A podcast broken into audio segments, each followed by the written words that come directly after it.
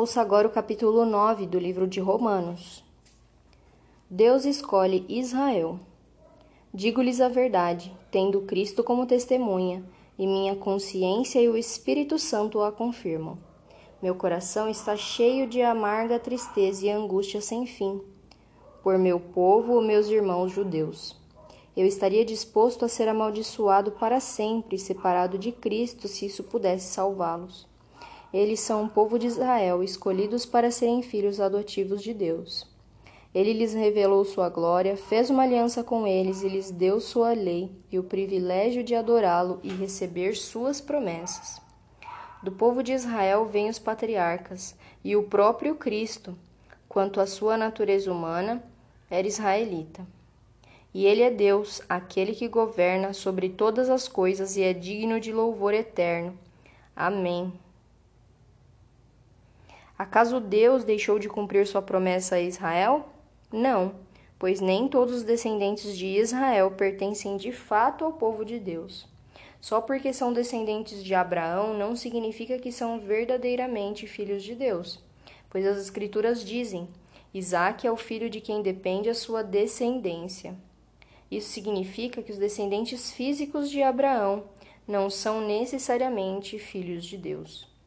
Apenas os filhos da promessa são considerados filhos de Abraão, pois Deus havia prometido: Voltarei por esta época e Sara terá um filho. Esse fato não é único. Também Rebeca ficou grávida de nosso antepassado Isaque e deu à luz gêmeos.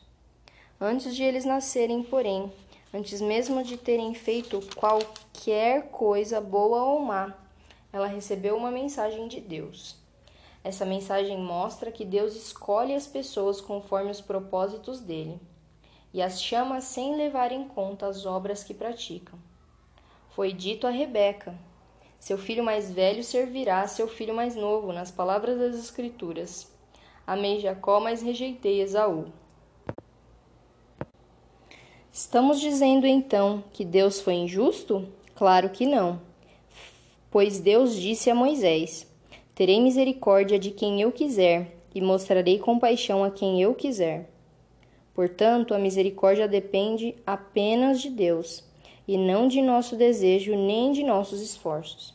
Pois as Escrituras afirmam que Deus disse ao Faraó: Eu o coloquei em posição de autoridade com o propósito de mostrar em você meu poder e propagar meu nome por toda a terra. Como podem ver, ele escolhe ter misericórdia de alguns e endurecer o coração de outros. Mas algum de vocês dirá: então por que Deus os culpa? Não estão apenas cumprindo a vontade dele? Ora, quem é você, mero ser humano, para discutir com Deus?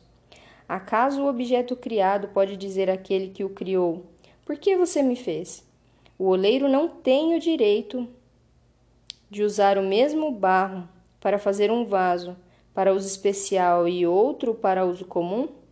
Da mesma forma, Deus tem o direito de mostrar sua ira e seu poder, suportando com muita paciência aqueles que são objeto de sua ira, preparados para a destruição.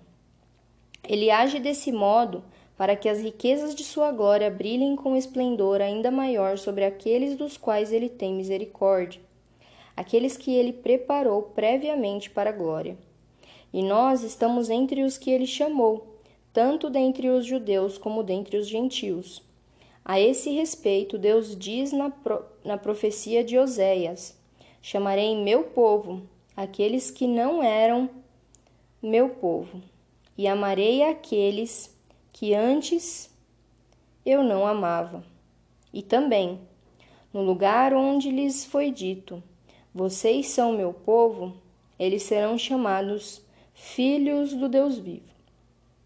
E a respeito de Israel, o profeta Isaías clamou: Embora o povo de Israel seja numeroso como a areia do mar, apenas um remanescente será salvo. Pois o Senhor executará sua sentença sobre a terra de modo rápido e decisivo. E como Isaías tinha dito em outra passagem, se o Senhor dos exércitos não houvesse poupado alguns de nossos filhos, teríamos sido, sido exterminados como Sodoma e destruídos como Gomorra. A incredulidade de Israel. Que significa tudo isso? Embora os gentios não buscassem seguir as normas de Deus, foram declarados justos. Isso aconteceu pela fé. Já o povo de Israel, que se esforçou tanto para cumprir a lei a fim de se tornar justo, nunca teve sucesso. Por que não? Porque tentaram se tornar justos por meio de suas obras e não pela fé. Tropeçaram na grande pedra em seu caminho, e a seu respeito, e a esse respeito as escrituras afirmam: Ponham em Sião uma pedra que os faz tropeçar, uma rocha que os faz cair. Mas quem confiar nele jamais será envergonhado. Aqui encerra o capítulo 9 do livro de Romanos. E hoje eu oro, Senhor, para que o Senhor nos mantenha firme na tua promessa, no teu propósito, pois o Senhor nos chama, Senhor. O Senhor nos chama para cumprir aquilo que o Senhor nos chamou para fazer. Mantenha-nos firmes, Senhor, em oração, em leitura diária. Revela-nos, Senhor, os teus propósitos a cada dia, Senhor. Ensina-nos, Senhor, a lidar com todas as coisas que precisamos, Senhor, aprender nessa vida, hoje e para sempre. Eu te agradeço, em nome de Jesus. Amém.